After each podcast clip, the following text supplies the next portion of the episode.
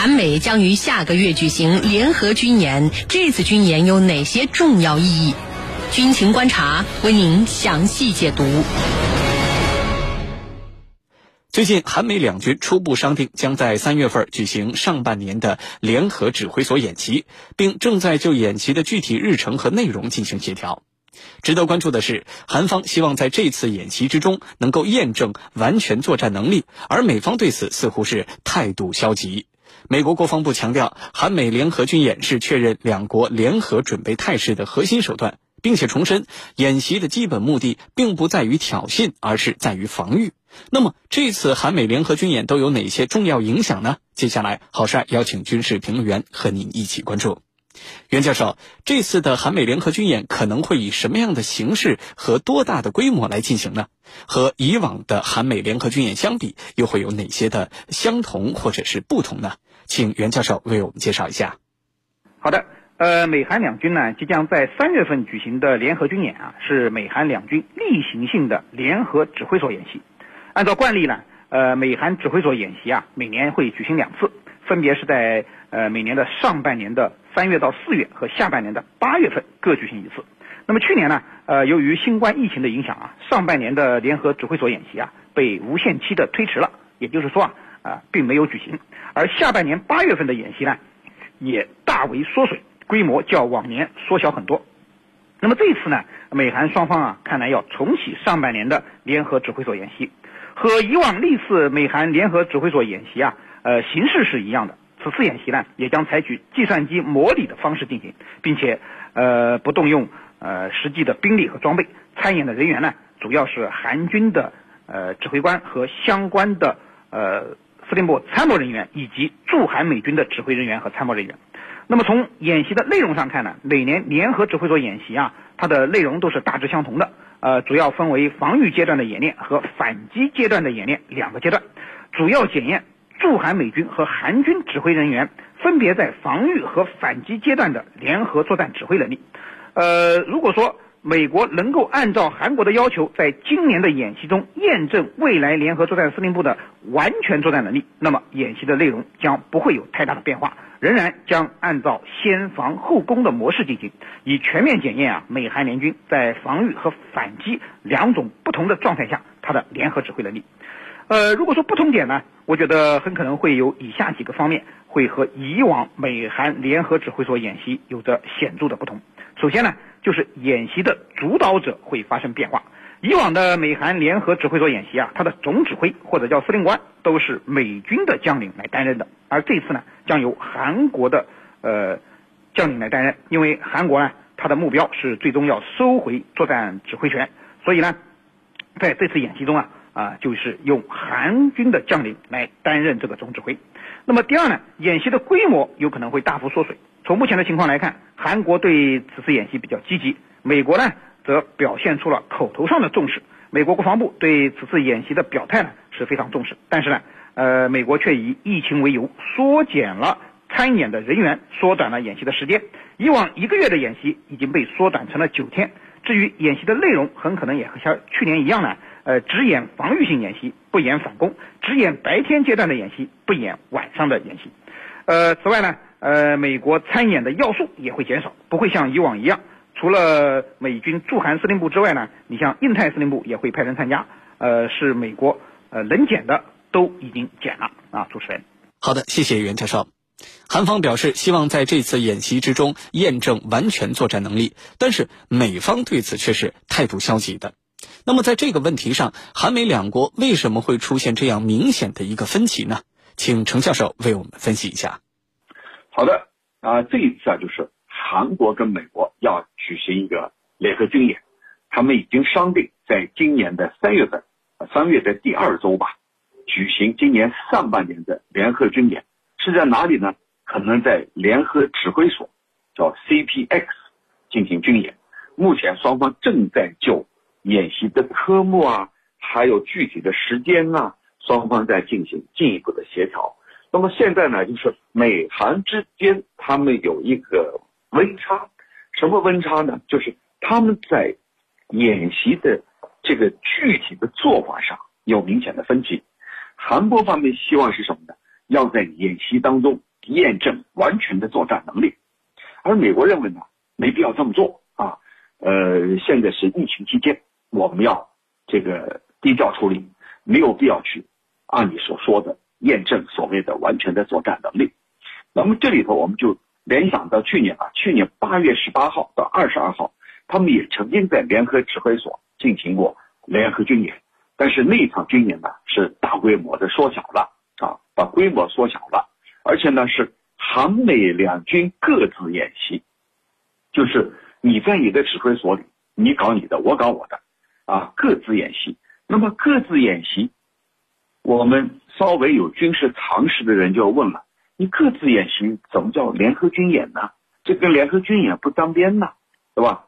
你各自军演吧，那为什么？美国提出理由很简单呢，新冠疫情啊，避免交叉感染啊，貌似站得住脚，但这里头所体现出来的是双方的小九九，双方的小算盘，那到底是什么？韩国认为我必须要来验证我的完全作战能力，倒不是因为他要去对付朝鲜。因为本身你就是一个计算机推演，跟实战、跟实际的演习不一样，只是一个推演。那为什么我要验证完全作战能力呢？韩国认为，我一旦能够验证完全的作战能力，就是我有能力来调度、指挥、来布置这场军演，那就意味着我可以行使指挥、做战时指挥权了。你可以把这个交给我了，我已经成熟了啊，就像一个孩子一样，我已经长大了，我可以独立去应对生活上的挑战了。但是美国认为，如果让你去验证完全作战能力，那我就得把战时指挥权交给你啊，我就没有理由再拖下去了呀。所以你看，双方的小九九，双方的心结，其实就在这个地方。一个要求验证完全的作战能力，表明。我具备这样的能力了，那你就把战时的指挥权你得交给我呀。而美国方面呢，恰恰在这个问题上低调啊，找的一个借口，就是现在是新冠疫情啊，不太适合我们去呃让你所说的验证完全作战能力，我们往后推推。其实美国的意图是非常清楚的，就是不希望把战时作战指挥权交给你韩国啊，而是呢寻找很多的借口去拖啊。那么这次军演就是双方他的分歧就体现出来了啊。那么尽管这次军演啊还没有最终敲定，但是双方围绕这些问题已经出现了分歧。主持人，好，谢谢程教授。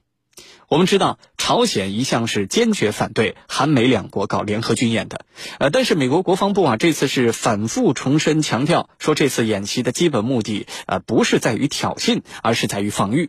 那么这次的韩美联合演习对于朝鲜半岛的安全局势会带来哪些冲击和影响？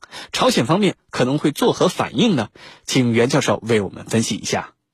好的，呃，无论美国如何强调美韩联合军演的防御性性质。可能都无法掩盖美韩联合军演针对朝鲜的性质，也无法减弱朝鲜对美韩联合军演反对的声音，呃，而且呢，还会加剧朝鲜半岛的紧张局势。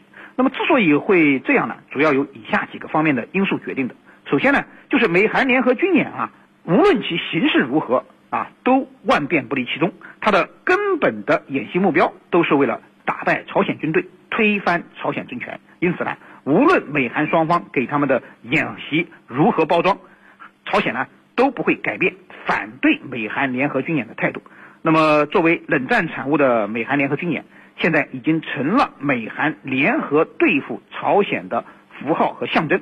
暂停和减少美韩联合军演呢，呃，也已经成了缓和半岛局势的必要前提。所以，现在美韩不顾疫情的影响，再度启动2021年上半年的联合指挥所演习。当然会被朝鲜视为反朝的措施，会加剧南北双方的对立和半岛的紧张局势。那么第二个方面呢，就是美韩联合军演啊，会刺激到朝鲜的呃核岛计划，呃暂停美韩联合军演和暂停朝鲜的核岛实验。那么这是个双暂停呢，可以说是互为条件的。那么美韩现在重启联合军演，势必会激怒朝鲜，呃让他去重启核计划，加大。核导实验的力度，以反击呢美韩针对朝鲜的威慑性演习。那么第三呢，就是美韩联合军演啊，还会危及到地区的安全形势。虽然说美韩联合军演呢，呃，它的基本假想敌都一直是朝鲜，但是呢，醉翁之意不在酒，美韩联合军演客观上是强化了美韩的军事同盟关系。扩大了美国在亚太地区的军事威慑力，那么对地区和其他国家的安全是有一定的影响的。那么它的呃对地区稳定的破坏性作用也是不言而喻的。也正是因为美韩联合军演对地区安全的严重消极影响，所以每次朝鲜在反对美韩联合军演时呢，都会变得义正辞严，呃，而且呢会采取相应的应对措施。具体来看呢。呃，朝鲜的措施主要有三个方面：一呢是政治上谴责、声讨美韩破坏半岛稳定的行为；第二呢是开展针对性的军事演习，朝鲜呢也会相应的展开一系列的军事演习加以回应；第三呢是开展更多的核导实验活动。当然呢，朝鲜也会根据美韩联合军演的性质规模而采取不同的反应措施。那么像今年美韩举行的指挥所演习啊。并不带实兵和实装，而且呢，规模也相对在缩小。呃，更主要的是美韩两军之间啊，呃，在这次军演中也暴露了在战时指挥权上的矛盾。所以啊，呃，估计啊，朝鲜更想在一旁看好戏，而不会做出太过激烈的反应啊。主持人，好，谢谢袁教授。其实多年以来，韩国一直在试图收回自己的战时作战指挥权，但是每一次。这种相关的尝试啊，似乎到最后都是不了了之。那么，韩国还会继续努力尝试吗？接下来，韩国政府可能还会做出什么样的尝试？请程教授为我们解答。好的，刚才我已经说了，这个战时指挥权这次是双方所争夺的一个焦点，也是分歧的关键所在。韩国方面希望通过不断的军演来验证自己。已经具备了战时指挥的能力，而美国方面呢，就千方百计的要拖延，不让你韩国来证明你已经具备了战时指挥的能力。所以呢，围绕着这个问题，双方就像你说的，最终不了了之。那么韩国方面，他肯定会继续努力啊，特别是对当前的文在寅政府来说，他要体现出韩国外交的独立性和自主性。我们看啊，在特朗普任内，这个韩国跟美国的关系可以说是比较冷淡的，是若即若离。特朗普明确是站在日本一边，这在韩国看来是不不能接受的啊。本来是一种三角关系，你美国非要偏袒日本啊，因为日本比较听话嘛啊，而且日本出的钱也多呀。你既然偏袒日本，那韩国方面当然就跟你若即若离。另外一点呢？你在不断的强压你的盟友对付中国，但是韩国发现它跟中国的贸易额在不断的扩大，而且韩国是顺差呀。什么叫顺差？就是赚了我们中国的钱了。那为什么特朗普要打压中美贸易？为什么对我们恨之入骨呢？就是他片面的认为我们赚了他的钱，我们拿了他的好处。其实这是一种片面的理解。那么韩国跟中国之间呢？由于我们隔海相望，是海上邻国，中韩之间的贸易额是非常大的。再加上我们都是 ICEP 的成员，所以韩国就觉得中国在我身边啊，美国很远，中国很近。那我为什么要一棵树上吊死，非得跟着你美国呢？所以文在寅政府所做的，就是在中美之间呢，他这个和前几任政府是不一样的。并不是完全偏向美国一边。那既如此的话，他一定会在战时指挥权方面要采取行动。什么样的行动呢？第一，就是要通过这种舆论造势，给自己争取战时指挥权的回归。第二呢，就是跟美国方面交涉啊。第三，就是拿这个美韩的盟友关系来说事儿。就是你看，美韩盟友，呃。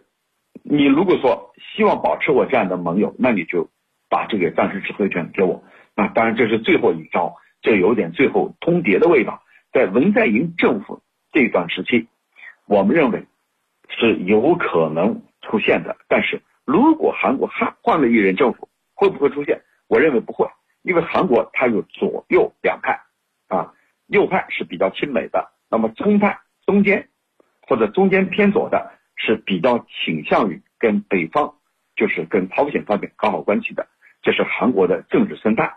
那么接下来，韩国方面，我我觉得一定在这个问题上不会含糊，除非韩国换了一任总统，换了一个新的总统，那么新的总统有新的思维、新的思路，他的执政的理念是不一样的。所以在目前，我觉得会的啊，会继续去努力的。主持人，好的，感谢我们两位军事评论员的精彩解读。